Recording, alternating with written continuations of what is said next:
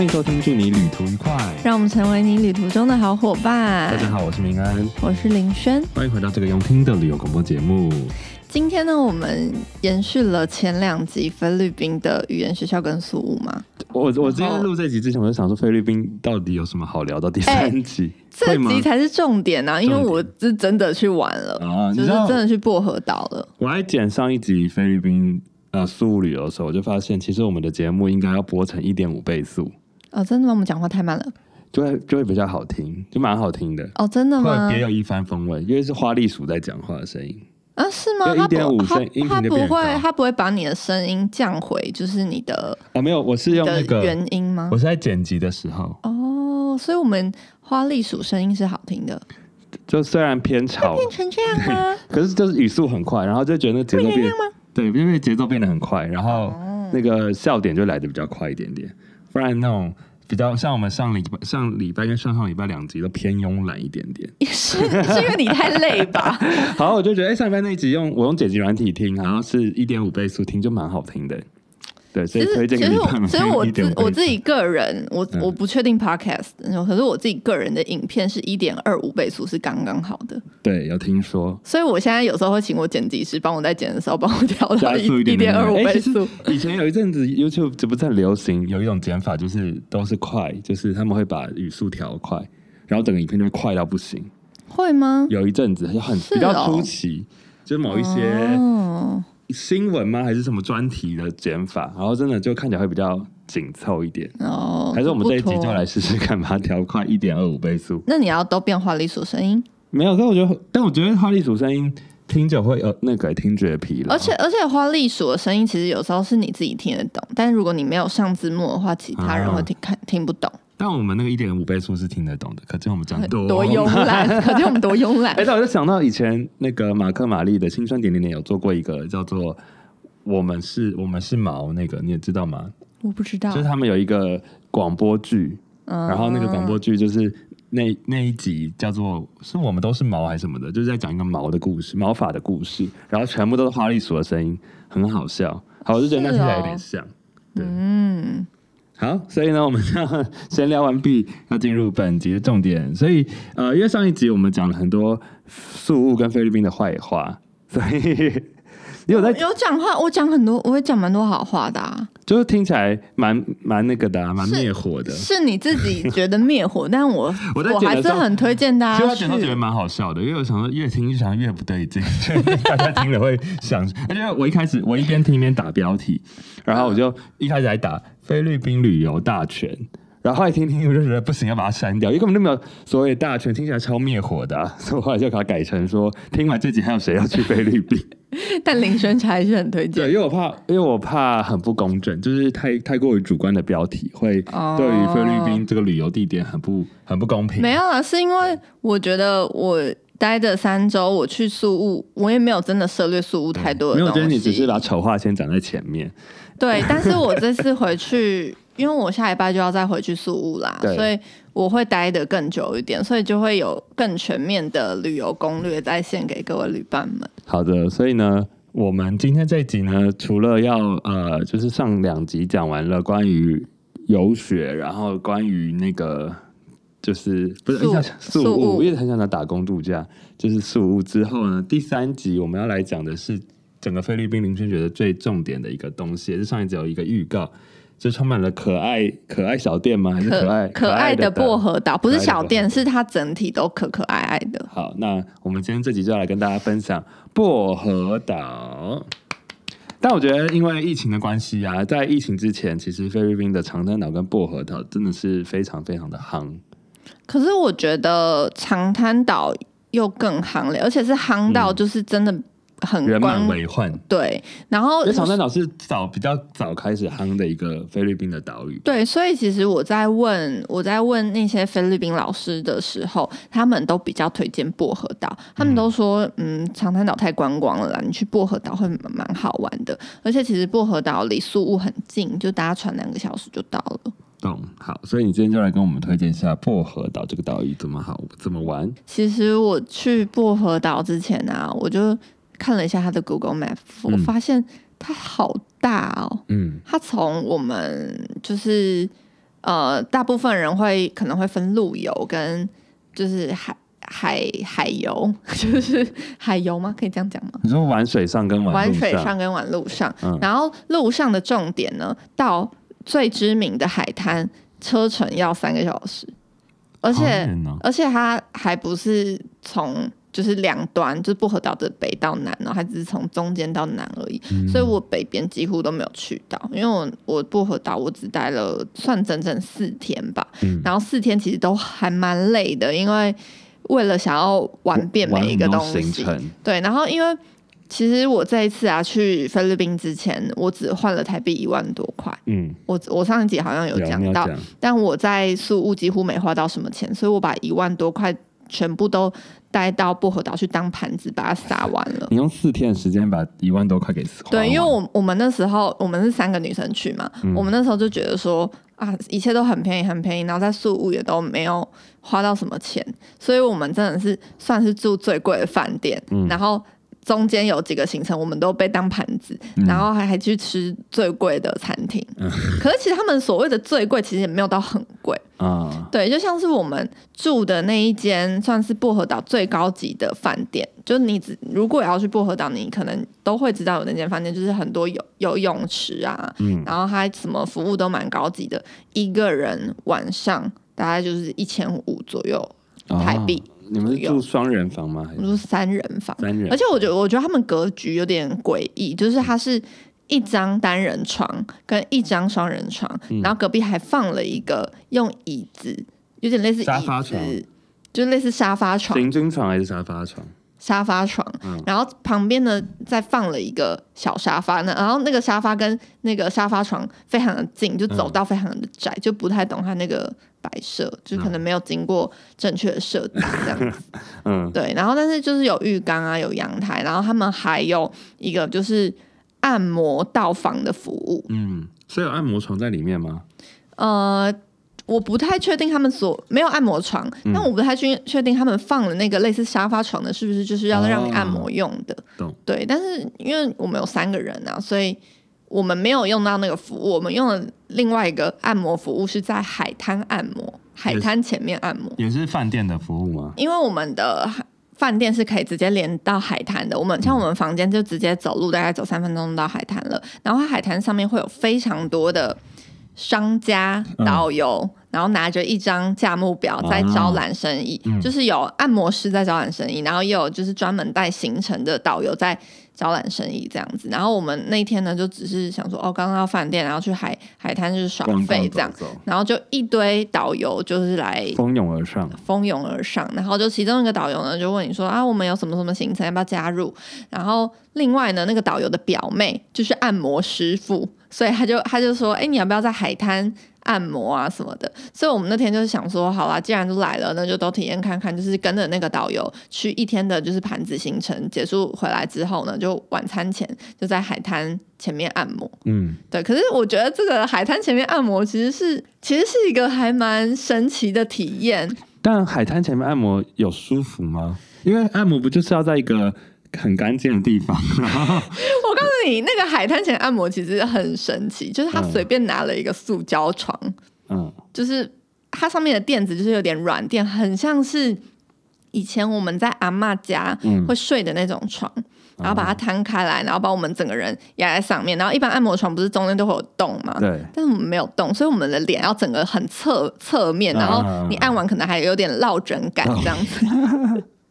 嗯 对，所以我觉得是他们其实蛮按的蛮好的，嗯可是它就是一个在让你晚上哦边吹海风边按摩的一种体验吧。但我觉得如果你真的要很舒服的按摩的话，你就好好找一间按摩店去按摩就好了。那你的时候有觉得沙有有沙在你身上吗？没有，但是就是风会一直吹，一直吹，哦然后想说，嗯，我们好想要赶快去吃晚餐哦，就那个晚餐快关门了，这样。我们晚餐是吃就是饭店的把费这样。那、你们按那个按多久？我们因为为了要赶那个饭店把费的时间，所以我们大概只按了四十五分钟，但其实他们是按一个小时的。你们付了一个小时的钱，但只爱四十五分钟对这样。哦，那多少钱你还记得吗？我有点忘记了，可是比宿务贵，就是我记得薄荷岛所有的消费都比宿务还贵。然后像是在宿务我按摩一个小时台币两百多块，但是在薄荷岛好像就要四百块嗯，左右。就是它如果它是那种叫到房间的服务，还会更贵。嗯，薄荷岛因为毕竟是个观光地区，所以它整个物价就有提升。但我觉得其实对于台湾人去那边来讲，还是算蛮便宜的。对啊，因为你说在海边按摩四百块，其实蛮便宜的。因为如果你今天，啊如果你今天到垦丁去，虽然垦丁没有提供海边按摩的服务，但感觉在垦丁你要租个阳伞都超过四百块。对对啊，对啊，嗯所以我们那天其实我我们还蛮就是蛮不看这这样会目表的，这样会不会很嚣张的感觉？就是他们是他们当大爷，他们把我们当盘子嘛。那我我觉得我可以先跟大家分享一下，就是薄荷岛的交通好了。嗯。那其实我就是很简单的是在 KKday 买了从宿务到薄荷岛的交通船，嗯。它的船其实就蛮像是从台东搭去兰屿的那个船一样，然后可是它好像又在更高速一点，可是浪很大很晃哦，所以我们虽然听很多人都说那种船不会晕船，但我还是有喝人参旅安，啊，然后就睡觉了。其实我很建议大家可以买商务舱，嗯因为它一楼是经济舱，二楼是商务舱。商务舱的位置比较大，大部分都是观光客、欧美人是什么。然后一楼呢，就是蛮蛮多都是当地人，然后当地人那个位置非常之窄，嗯窄到就是。我那时候坐在旁旁边就坐了一个菲律宾人嘛，我基本上两个小时是跟他身体是贴贴在一起的，起啊，我们手臂是贴在一起，很挤的公车或者是客运，我觉得比客运更挤。嗯而且重点是它的椅背超直，它不能 它不能放下，嗯然后它很直很直很挺，所以很难睡。所以我们那时候在回程的时候，我们就决定要买商务舱，商务舱也不贵，大概六百多块台币。嗯，那去去场好像四百多块台币吧那。经济舱多少？经济舱就是四百多块，然后然后商务舱就六百多块。哦，所以它加价可能两百块左对。对对对，然后我们就想说，那就是应该我们来回都应该要商务舱，因为商务舱它的位置又更宽，可是它的缺点就是它的椅背一样很直，啊，对，所以还是就是蛮推荐大家可以选商务舱的啦，就真的会舒服很多，不然你要两个小时都跟隔壁的人贴在一起，是蛮烦的。嗯对，然后其实，在薄荷岛的码头啊，很你在等船的时候，其实很酷，他们会有很多盲人的按摩服务，他会到处去跟。就是在等船的旅客说：“哎、你要不要这个服务啊？”嗯然后他们也会有盲人的歌唱表演，然后前面会放一个小飞箱这样子。然后我记得那时候我们就在，因为我前面有讲说，就是你只要是外国人脸孔，你在菲律宾就会非常之显眼。嗯，然后我们那时候三个女生呢，完全在薄荷岛整趟行程享受了有如明星般的待遇可。你不是都被叫韩国人吗？对，被叫韩国人。你知道最明显就是我们在等船的时候，有两个小妹妹，大概十二十三岁，嗯，然后他们从远方就一直狂看我们呢，一直看，一直看，一直看，一直看。然后就隔壁的妹妹还还还跟她隔壁的妹妹讲说：“哎、你看，你看，你看，就是类似这样。”然后一直往我们这边看，然后他们就很害羞，然后我们就回去。就是眼神对到他们的时候，他们就很害羞，一直笑。然后那时候凡凡，因为凡凡跟我们去，他就跟他们打招呼，他说嗨，然后那妹妹就嗯很害羞，一直笑这样。然后后来我们去上厕所，嗯，然后那个妹妹也跟我们一起去上厕所。然后后来我们要上船的时候，他就跟那个引导我们上船那个工作人员说：“我想要跟他们拍照。”然后那个工作人员跟我们 工作人员又跟我们说：“哎、他是我们可不可以一起拍照啊什么的？”然后就一开始在讲什么 Korean，然后什么，然后我想说我们不是 Korean，他还是他以为你们是从韩国来的，毕竟凡凡看起来也也有那种明星架势。他就觉得我们是韩国人啊。然后我想说整整个误会大了，超级大误会，而且我们看起来超级不像韩国人的，嗯，我们很不们韩呢、在他们眼呃，在他们的那个认知里面很难分啊，就像我们很难分欧美人士一样啊。那时候好像有一次去 Seven 买完东西吧，我们回程的时候就有个俄罗斯人，他也是观光客哦，他就过来跟我们说：“请问你们是韩国人吗 你知道中文吗？？”呃，没有，还有英文，英文。哦他说：“你们是 Korean 吗？”然后我们就说：“哦，不是，我们是就是台湾 e 这样。”然后他说：“那我可以跟你们拍照吗？”他就开始自拍，跟我们三个人拍照，然后就走，莫名其妙。我想说各国人的我。想说，在韩韩国人在菲律宾是多么的受很受欢迎哎、popular 哎、韩流席卷整个菲律宾。对啊，除了就是刚刚讲到的在呃海上，就是从宿务到薄荷岛的交通以外，其他在薄交呃薄荷岛岛内的交通主要都是用接我们到饭店的那个包车呢，其实是我的语言学校的警卫帮你叫的。的哥哥，哦，因为我跟我那时候跟警卫聊天，我就说哦，我要去，我明天要去薄荷岛什么，他就说哦，我哥就住在那边啊，然后他可以帮我叫。可是其实好像有点偏贵，因为其实薄荷岛蛮多都是呃蛮多司机他们都会兼职什么潜水导潜，然后嗯兼职导游，他们就有很多的配合的商家，或他或是他们自己一条龙。然后其实你我觉得大家可以，如果你没有事先预定的话，你可以到处比价，因为比如说这次他的哥哥，然后从那个下船的地方载我们回那个饭店嘛，他会有个价格，然后你去呃外面叫车的时候，或者是你去问店员他们有没有推荐，或者是配合的车，他们都会有不同的价格。然后这个时候呢，就是你讨价还价的能力要拿出来。因为像我就是一个很不会讨价还价的人，嗯嗯我就是需要有，因为凡凡跟另外那个 Kelly 就蛮会讨价还价的。嗯，所以就是很开心他们能够做旅伴，不然我我我我可能就没钱了，的盘中盘子这样。嗯对，然后在那边除了包车呢，还有一个就是嘟嘟。嗯他们的嘟嘟呢很酷哦，就是他是一个前面有点类似像摩托车的司机，嗯有点类似重机吧，然后后面是有位置的，可以坐三个人，坐那辆车，就有点类似那边的计程车。然后那边没有 Grab，所以那边叫不到 Grab，、所以我们基本上大部分的交通都是用嘟嘟。然后还有另外一种嘟嘟嘛，我不确定它是嘟嘟，它也是摩托车，可是呢，它的它是摩托车的侧边有两人坐，然后它的后面呢后座也可以坐一个人。嗯所以我们那时候是，比如说凡凡跟 Kelly 坐在旁边，然后我就自己一个人坐在司机的后座，嗯，就是也蛮酷，而且我我一定要侧坐，就是按他们那样的收费是也是喊价嘛，就是看你要到哪价里去。然后他们收费就是你从你从可能五十块到两百块，批索都有。嗯然后像我们我们都会跟他喊说，就是啊一百八，然后什么，然后你就会稍微跟他聊天啊，称赞他一下啊，然后他可能就会让你杀价。啊然后或者是呢，你在路边，他只要看到你，他就会蜂拥而上，然后跟你招揽生意这样子，然后你就直接跟他说，就比如说我们说我们就五十块，然后说不行啊，太便宜太便宜，然后我们就好，那我们走了。嗯然后后来他们就哎、不要了不要了，把你叫回来。然后说好了好了，五十可以。嗯所以你要摆出一副就是哦你不给我五十我就不要的那种态度，这样。懂都、呃感觉在就是海海岛的观光胜地都大部分都是走这个路数。对，就是、嗯，泰国也是吧？泰国像是之之前去华兴也是这样，因为华生也是一个那时候好像也他也没有 Grab 可以叫，嗯所以基本上就是你从饭店出来，你通常都会走，请饭店帮你叫包车，然后就是喊价式的，对。然后我觉得那个有一点点，其实有一点点麻烦啦，嗯然后就是没有没有没有像是一般在城市里面那么方便。对，然后像他们每，比如说你每下车的下车之后，司机都一定会给你一个名片，或是留电话给你。所以就是，其实我觉得去菲律宾你蛮需要有呃有门号的 SIM 卡，因为他们很多时间都需要打电话，就有些导游他们没有。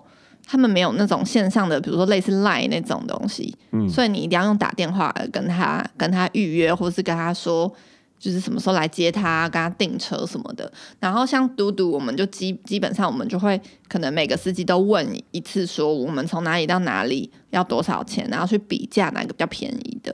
然后就连我们最后从呃薄荷岛最后一天从我们住的地方回去搭船的地方，我们都是比价到最便宜的，然后才叫他的车。嗯，对，了解。好，所以讲完交通之后，你要接下来分享的是什么？我要分享我们的那个盘盘子之旅。嗯因为像去薄荷岛呢，大家如果有在做薄荷岛功课的话，最基本的观光行程呢，就是有一个类叫做我不知道中文叫什么，但英文叫 floating restaurant，就是有点类似像竹筏组成的餐厅。嗯然后像很多我的菲律宾老师也都跟我推荐那一个，说你一定要去那边啊，就是竹筏餐厅，然后上面是吃把费，然后他就会开着那个竹筏，然后绕那个河，然后上面会有那个音音乐，就是歌手会唱歌，这样很 chill 什么之类的。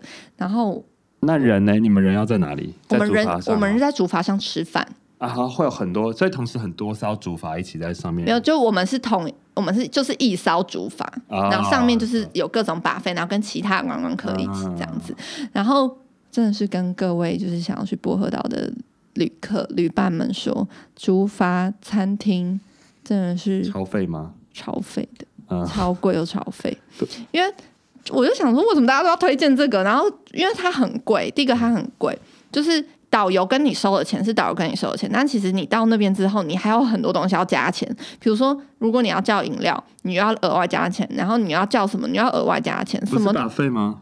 对啊，然后饮料还跟你额外加钱，然后 最后那个歌手唱完歌之后还把你把把帽子然后下去绕一圈，然后每个人都要投小费进去，嗯，就是就是他他本身的那个导游给你原本那个费用就已经够贵了。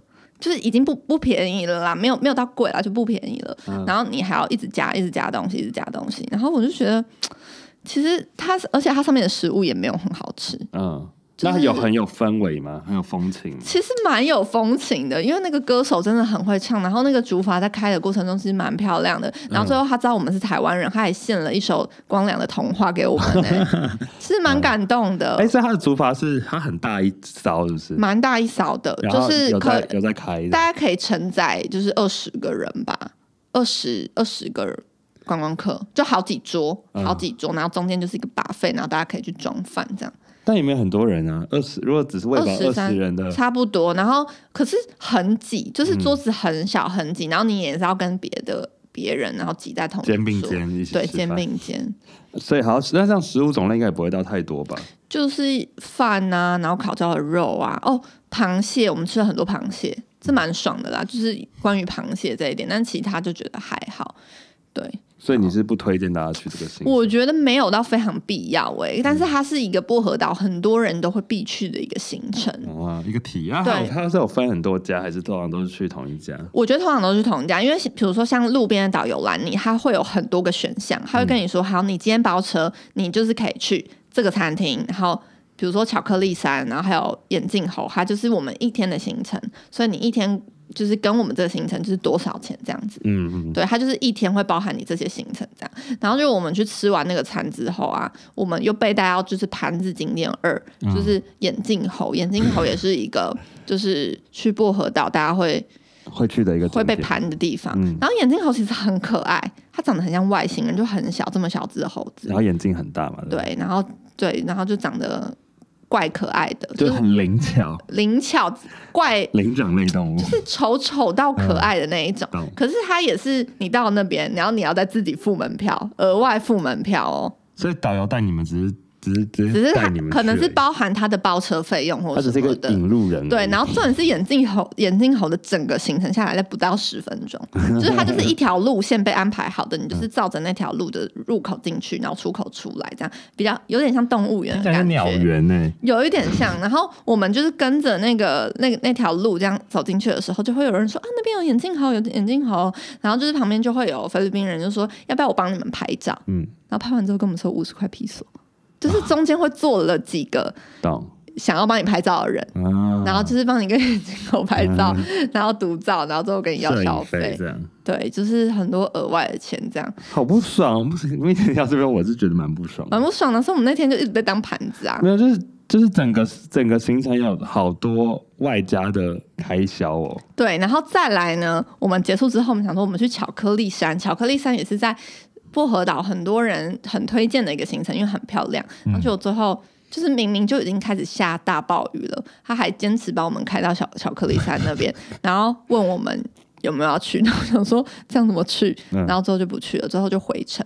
然后回程好远，因为我们就是住在 Alona Beach，就是薄荷岛最著名的那个海滩那边。嗯然后离巧克力山就是三个小时的车程，嗯，所以我们就是几乎就是睡一路睡回去，你们是坐什么车啊？还有开箱型车其实蛮蛮爽的，那箱型车蛮爽。然后其实我们那时候会觉得这个路游就是很，就是也没有不好，因为该去的也去了，嗯然后。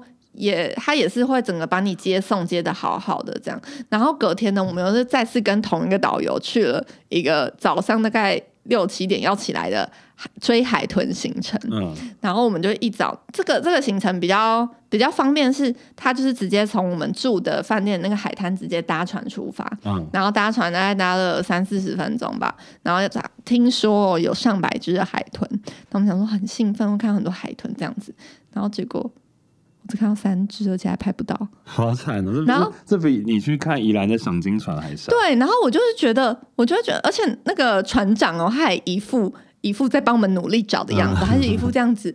啊，怎么没有海豚呢？怎么没有海豚呢？我要很努力找给你的那种态度。嗯嗯可是我就会觉得，他们一定知道今天没有什么海豚，因为他们对他们，嗯因为在我们出发前，他们也出去看了一趟，就是确认今天有没有海豚，才回来载我们。嗯可是当天的海豚就是比较少，然后他还是赚了一样的钱，然后我啊，们没有拍到。你们怎么？会想要去追海豚的行程呢？因为其实大部分去薄荷岛也都是这个，也是一个著名的行程。哦然后我们因为我们只有四天，所以我们我们是没有排什么行程的。我们在去薄荷岛之前，我们是想说我们就是去那边耍费，不排行程。所以当时呢，只要有任何的导游跟我们推荐有什么行程的话，我们都觉得好啦，可以去看看而且其实说真的也不贵，嗯，我现在已经忘记那个价格是多少了。反正就是我们在当地四天，就是大概也才花了台币一万多块而已。嗯。就是每一天都是被当盘子，但也才花了一万多块。哦，对，所以就是 就是对那个海豚呢，就觉得呃好还好还好，但是呢，我们后面几天还蛮好玩的，嗯，就是怎么后面几天你才去四天而已？你刚刚你讲了一天半嘞，对啊，我们我们。第第三天、第三天、第四天是蛮好玩的。嗯我们那时候其实觉得很累，就是不想早起。但是后来我们呢，就是想说，有一天就想说，好，我们要去海边耍废，也是一样，想要很从容的去海边，然后就什么事都不要做。结果我们那时候一下车，一堆导游又蜂拥而上，他们觉得超级烦，然后一直。一直跟我们推，一直跟我们推荐，然后我觉得好烦好烦，不要不要吵，不要吵，不要吵。然后我们就一路呢到了海边，要准备坐下来，嗯然后就有一个导游过来跟我们讲说，要不要去处女岛？嗯因为处女岛呢，就是当时我在宿务的语言学校那个警卫跟我说，百百分之百绝对要去的一座岛。哦他就一直跟我讲说，他就 Virgin Island，Virgin Island 真的很漂亮，很漂亮，很漂亮啊，叫我一定要去啊。然后我那时候跟跟凡凡他们讲说，哎、这次是我警卫跟我说的那个岛，哎，他叫我必去、哎，而且他讲了大概十次吧，叫我必去。嗯然后他们就是刚好在招揽我们要去这个岛，但这个岛呢，也是很多观光客会。比如说去的一日跳岛行程这样子，但因为我们那时候已经是下午了，所以我们在去处女岛的时候已经是可能要接近夕阳西下的时候，所以后来呢，我们答应了那个导游说，好吧，那既然我们在薄荷岛也不多天了，然后想说就可以去看看。然后导游呢，他们是骑着机车就载我们，然后没有安全帽，然后后照镜坏掉，然后载着我们到码头。嗯然后我们那时候就是还光脚，就是走了一个很多海草的一个沙滩沙路，呃，沙路嘛，就是海海水，然后走到船上。嗯然后那时候我们到处女岛的时候，几乎是因为那个时间已经是光一般的观光客回程的时间，嗯所以我们三个女生加一个导游，我们四个人直接包岛。嗯然后处女岛，我真的是觉得这一次在薄荷岛最漂亮、最漂亮的一个地方。所以你们去的时候刚好就接夕阳了吗？还我们还有一些时间可以拍照，我们到那边大概三四点吧，嗯，对，然后我们就在那边拍照啊，飞空拍。然后处女岛其实很小，它就是一个无人岛，然后上面也没有什么店家，但它就是一个很像是一个小岛，然后再有一个沙滩这样拉出来，有个尾巴这样拉出来。然后夕阳的时候呢，它就海海水就开始接近满潮，所以你原本那个海滩拉出来的地方，它就开始有海水。然后那个时候拍照超爆美，而且我们又刚好很幸运是遇到很好的导游，嗯就虽然他把我们当盘子，但是他也不错。然后我们那时候还跟他聊天说，因为我们一直很想要去一座。一座潜水人必去的岛叫巴里卡萨，然后他那个导游刚好就是巴里卡萨人，然后他就说我他明天可以带我们去那座岛，然后他可以带着我们去自潜这样，然后我们就直接的跟他定了明天的自潜的行程，行程对，然后他也是用很便宜的价格算我们。那就不算盘子啊。对，就是就是你要跟导游有一个哇，干净对，然后他让他觉得他带你们出去也是好玩的。啊，对，我觉得这是因为其实我觉得菲律宾人都是虽然很你会觉得一开始觉得被当盘子，但你在跟他跟他聊天之后，他还是会重感情的人，对他们还是很有感情的，他们还是、哦，所以他是很好讲话的多多谈感情，再谈生意，这样对对对对对了解。好，所以隔天你们就去了巴里卡萨。嗯然后巴里卡萨呢，它是一个潜水天堂嘛，就是说它有个大断崖呀、然后很适合去看。像水费的人，就是我我潜水教练他就推荐我去那边。嗯，后来我们一到上面呢，哇，也是也是就是所有的当地店家也是蜂拥而上，然后要卖食物给我们。可是因为那是薄荷岛最后一天，我们发现我们没钱了，嗯所以我们最后一天是过得有点就是干苦这样子。我们要把每个预算都花得很精准，懂对，然后所以我们。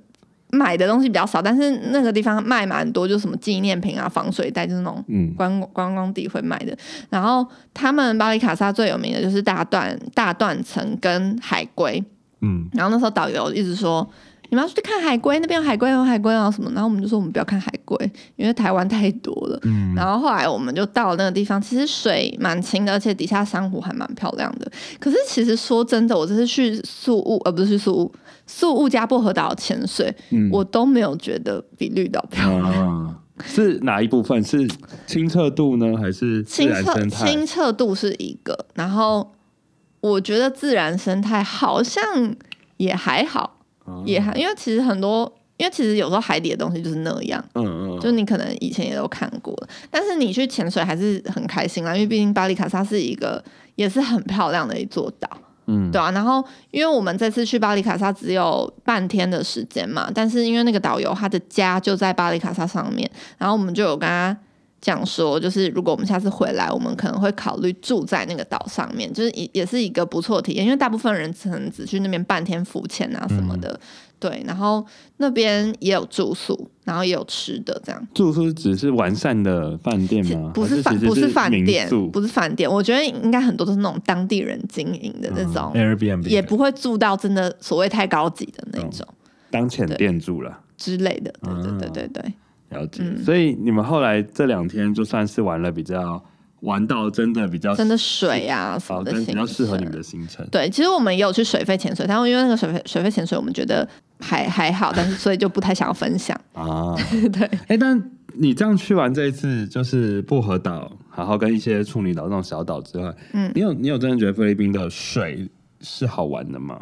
我觉得菲律宾的水是好玩的欸、因为他们真的好多岛哦。然后我我像我去的就只是很七百个群岛里面的其中两个，其中一两嗯。个，所以因为我们在菲律宾呃我们在薄荷岛回程宿务的时候遇到了一个夏威夷人，夏威夷阿贝，嗯。他就他好像长期住在菲律宾然后工作，他跟我们分享了超级多菲律宾很隐秘的岛，就是不是一般观光客会去的。嗯他就他就说哪个岛很漂亮，哪个岛有什么，然后讲说哪一个岛很观光，然后叫我们不要去。嗯，所以其实菲律宾，他那时候给我们看很多地方，我想说，天哪，这些地方我我要在短短的一个礼拜玩完，根本就是完全不可能的事情。嗯，对啊，就像是墨宝啊，就我下次回去我会去墨宝，然后墨宝，也是在茉莉的粉丝，不是就是也是在宿务，然后附近很吗？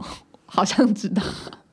各位墨宝们，好，好像知道，就墨宝也是一个在在苏屋那边很有名的前店，嗯就是沙丁鱼风暴很有名的地方。所以这样听下来，是不是如果真的要去菲律宾旅游的人，通常就是感觉是一个可能你存了一小笔钱，然后你有一个比较长的假，嗯或者是某个人生的休息时间，然后你可以去到那边跳岛，然后可能待比较久的时间，慢慢的玩，就是慢活，有点换一个环境的感觉吧。不然我觉听起来它也不是一个可以追求很快速，或者是因为它没有什么城市的有啊，宿务有啊，可是它它城市的旅游就是赢不了其他东南亚哎国家的城市旅游啊。宿务的百货公司也很好逛哎、可是你上次已经讲过，就是它它毕竟它的品牌跟我们自己、哦，哎、但是国家人习惯的不太一样。但是后来凡凡在百货公司买了，这可以讲吗？买了个七千块台币哎、买这么多，对，然后我后来问他说你买了什么？他说他很多洋装很好买，但然后他说反而不准，反而是模特儿，模特儿就是很好买衣服，因为他们能够驾驭的衣服种类真的太多了。可是他人家也会挑吧？对啊，我意但意思只是说，他们更容易去穿到一些比较特别的，比如说，因为我觉得，比如说在泰国不好买衣服，就是泰国的衣服都很薄，嗯，所以他对台湾人来讲，就是他不是厚磅的，就是很多夜市的嗯嗯很便宜的那种，一件五十八十那种，嗯嗯。它的它的质感都很很薄，所以他对于比如说身材较好、很瘦的人，不用挑衣服磅数，就是本身什么衣服都不用怕的那种人，他们就很好买。嗯。可对于就是有些人可能要讲求修身啊，或者要讲求就是厚磅、防肌突之类的，就很难买。哎、就可是，但其实我觉得，如果你纯粹想要度假，纯度假，嗯。你一个礼拜的时间，你去薄荷岛非常适合、哎，嗯。因为因为虽然说菲律宾有很多的岛屿可以去，但是但是我觉得你不一定要一次玩完这么多岛，因为有点不太可能。嗯像是薄荷岛是一个嘛，长滩岛是一个，然后呃巴巴拉望是一个，嗯就是你那个那个地区，你就是可以待个一个礼拜、两个礼拜这样。就是因为像薄荷岛，其实它真的很多观光客，像我在宿务的时候，我没有感受到有。就是比如说韩国人、台湾人，就台湾人就我们自己，然后韩韩国同学、日本同学以外国家的人在宿务里面，嗯可是就大多都还是当地人，所以我们在宿务就会显得特别的显眼。但是我们一到薄荷岛之后，就发现欧美人是很多，嗯然后去一些一间餐厅，就发现全部是韩国人，来到小韩国的感觉。嗯所以薄荷岛相对又比较像是一个度假胜地吧，嗯。就是比较舒服的度假胜地，然后酒吧也多啊，然后也有好吃的餐厅。因为因为像我之前我前面不是讲说宿务的食物都不是很好吃嘛，对，但是因为薄荷岛他们是针对观光客，所以我那时候在菲菲律宾，我吃到最好吃的餐厅就是在薄荷岛，它就是一个韩国人开的，而且我们亲又是韩国料理是不是？它不是韩国料理，它不是韩国料理，它就是也是有点偏西西式的，它有意大利面啊、炖饭这种，嗯然后有炸物，然后有法式吐司，就是这类的。然后，但是它的老板是一个韩国女生，然后那时候就她那一间店大概是每一道料理怎么点怎么好吃，而且完全没有冗员，效率也超好。嗯就是没有冗员在菲律宾是件非常难得的事情，但是因为我们有亲眼看到那个韩国老板娘那个女生，还有亲自的下海教每一个员工要怎么切柠檬啊，怎么这个东西怎么做啊，然后他也亲自去服务每一桌的人，嗯，所以我就觉得他们的员工训练应该是非常的扎实。SOP 非常的扎实，嗯所以他们在服务上面或者是食食物的品质上面都很好，所以我们大概回去吃了两次，嗯本来要吃第三次，但他那天公休这样子，对。然后刚刚为什么会讲到这个？哦，因为呢，我觉得就是他们是很习惯有观光客来的，所以他们很多东西都是比较针对观光客可以的接受度，嗯就是食物上面是观光客可以接受的。了解。好，所以今天讲完了薄荷岛的，我讲完了吗？为什么还觉得有些东西没有讲到还？有什么要补充的吗？请问？我目前可能有点失忆，所以大家可以去看我 YouTube 的薄荷岛 Vlog，出还没出吧？还没出，还没出，啊之后敬请期待。好，所以讲完之后，但我我我刚刚在想的时候，我就觉得其实现在我猜啦，短时间内其实应该不会有太多台湾人去菲律宾，菲律，宾。大家大家都比较想去日本，是不是？对，因为我我在想，就是我在回推为什么当初长滩岛会突然在台湾这么红，然后后来薄荷岛也红了。嗯我觉得是因为那一阵子就是大家国外旅游很就是很很习以为常嘛，所以嗯，每每一年都去日本，每一年都去韩国，每一年都去泰国，然后去去之后就开始大家开始想要开发一些新的旅游景点，嗯。所以就发现了几个宝藏宝藏城市、宝藏国家，比如说长滩岛这种就是很好玩又很便宜的地方。但因为现在就是毕竟大家已经两三年没出国了，所以在大家第一个就是想要去日本，对，就是还是会先回到自己过去很喜欢啊，的、但是现在去日本，很很多人去，你会一直遇到你同学，就是日本、韩国、泰国，可我觉得这可以没办法，就是大家守己志愿，或是美国啊，就是欧美。而且你要想，就是过去两三年不能出国的人，嗯，他们就是都长大了。像我们现在，哦，他们经济能力变好了，对啊，你看大家在两年这两三年之间有升，就是升官发升财。官啊之类的，你像我们两，我们三年前最后一个去的地方应该是越南，越南嘛。嗯你看，如果以我们现在再回去，越南，我们就不用住情侣了，完全不用啊，我们就是最贵的饭店给它定下去。这么胜负？对啊，那个那个按摩是两个小时起跳啊，根本在那边 care 什么一个小时？哦对不对对啦，我那时候就是省钱，还是。还是去东南亚国家就一一定要住青旅。没有啦，我我的意思是说，就是因为大家会先去满足那个更更感觉啦，更自己更爱的。但我不知道，搞不好有一些人真的他的第一志愿就是就是长滩岛，也说不定，薄荷岛，也有可能。就我不太确定而。且我觉得，我觉得，我觉得大家会不会因为太久没有旅游，所以想要让自己在疫情后的第一次旅游对对自己好一点，啊，就是不要再走穷游路线了，懂会不会或是不要去，比如说去一些高消费的国家，之类的？也对啊，因为毕竟你去日韩，老实说，在你再怎么有钱，还是会有压力吧？哦，不是啊，当然是真非常有钱的人，他们是没有压力。我是只说，就是如果一个小资来讲，还是有压力吧。嗯嗯，就你总是还是要省一点啊，或是哪里算算精精精准一点。但如果你今天已经存好了，比如说一个三万块的旅费，然后你跑去薄荷岛，你就可以在上面，当大爷大盘子，你就可以，哎、他们薄荷岛那种编法吗？我目前没有看过哎、哦，可能有可能不流行编法是不是？因为编法是一个很盘子的、很盘 很很盘。子的一个。巴厘岛可能有，对对对，因为我之前就看那个娱乐百分百，小 S 不是有分享他去编法的故事吗？哦，我没有看。就一支五十，什么一支五十块还多少？然后一开哦，始以为、一支哦，一根吗？他一开始以为就很少，就一编完之后超贵，他花了台币好几千块，真的假的 就变成那一头好盘哦，然后超重点是超级丑的，就他不适合他，不适合他 OK，很好笑，哦因为他他编完之后，因为他的额头很高，所以他说他编完之后很像那个秃头阿哥，啊，很好笑，大家可以去翻那那一支影片出来看。但我觉得疫情之后，如果你真的要去 CP 值高的地方，比如说像薄荷岛啊，或者是巴厘岛这些海岛类型的，我觉得对于大家来讲都不会不至于到太负担啦。因为去欧美的或日韩的确还是会负担一点，但是你去一些东南亚国家，的确你就是会没有，就找到应比较应该说找到均销比你国家低的地方，你就一定是负担比较低一点嘛。对对对哦我还想到一个，刚讲一个，还有一个地方之前被推荐过关岛。啊。还有一个地方，我刚刚突然想到沙巴。沙哦，对我以前很想去沙巴，后来没去。对啊，就这几个地方应该都是蛮没有关岛之前被推荐，是因为我们有个朋友那时候在关岛实习吧，然后就很推荐关岛。所以关岛其实是一个，它算是美国的对的的岛屿嘛，对所以它虽然是就有一种感觉是你去到了美国，可是它那边的消费跟那边的，就是你要负担的成本不会在美国那么贵，所以他觉得是一个相较起来 CP 值蛮高的地方。突然好想去关岛哦。对啊，但最近好像也是，你看疫情之后，好像也没什么关岛的消息了。以前关岛也是超夯，我那我就当第一个关岛的消息。我为什么以前关岛很夯？因为关岛以前一堆人去结婚呢、是吗？大家不是都去冲绳结婚吗？没有，就有一阵子很多明星很爱去关岛结婚。哦，我不知道，你查一下，什么林志颖是不是在关岛结婚的？关岛 OK 有教堂啦。关岛就是，毕竟它是，它它就是一个比较贵的地方嘛。哎、但你知道现在去关岛机票要多少钱吗？五万吗？你现在搭菲律宾航空要搭十五个小时四十五分钟，然后一万五台币吗？台币一万五，很便宜、啊。然后大韩航可是你要搭十五个小时，好久，然后大韩航空你要搭一天，那一万九，嗯。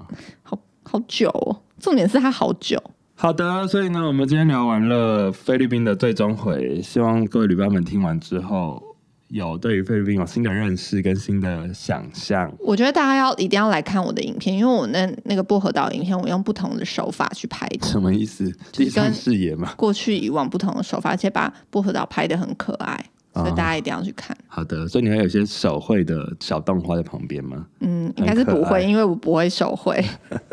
好的，所以如果听完这一集，对于菲律宾大家有什么就是好奇的，也可以留言给我们，或是你如果已经去过的人，或是你是菲律宾的朋友们，也可以给我们一些回馈，就是到底在林轩视角里的菲律宾，跟你所认识的菲律宾有没有不一样？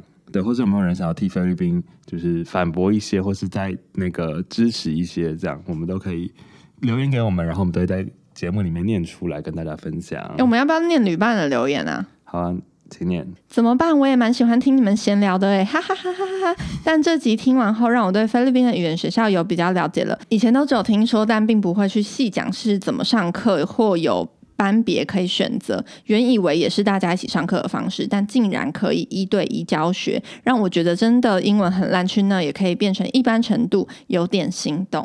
哦，我也是觉得菲律宾的语言学校那一集蛮令人心动的，因为我觉得他真的好适合初学者哦，就是很多人都会担心自己语言不会讲的问题，对，但他就是他的那个一对一，就真的。好适合不会讲英文的同学去哦，而且很适合台湾人，就比较害羞避俗，对，怕出错。对，还有哇，这个留言好长哦。还有林轩明恩您好，我是第一季就在收听的旅伴，但因为一直没有 iPhone，没有办法在 Apple Podcast 上面留言，最近买了 iPad 才留的，他最近致富了，恭喜！出门的时候会跟着之。之前片头的旋律，手机、钱包、护 照、钥匙都带了吗？来去检查东西有没有带齐。很喜欢你们在节目里斗嘴、很自然的互动，闲聊面包店打工那集笑看人生，我更是听了三四遍，太好笑了，哈哈哈。之前也是听了你们打工换宿那集才去申请蓝雨的换宿，但无奈当时疫情又烧起来，没有办法前往。希望之后研究所毕业有时间能够去完成这件事情。希望你们之后还会继续更新，祝你。旅途愉快，加油！耶，真的哎，真的应该有一些人是听了一些些早期的节目，然后开启了大家不一样对于对于旅游的体验。嗯，而且其实我们这两年是真的完全是在疫情期间的节目，所以不知道接下来解封之后，大家会带着我们之前的什么样的故事去到什么样的地方，蛮期待的。对。好的，那如果你喜欢我们的节目，记得到 Apple Podcast 给我们五星的评价。那你可以去 KKBox、Spotify、三奥、Google 播客都可以听到我们祝你旅旅途愉快哦。没错，所以我们今天祝你旅途愉快啊。我们下期节目再见喽，拜拜。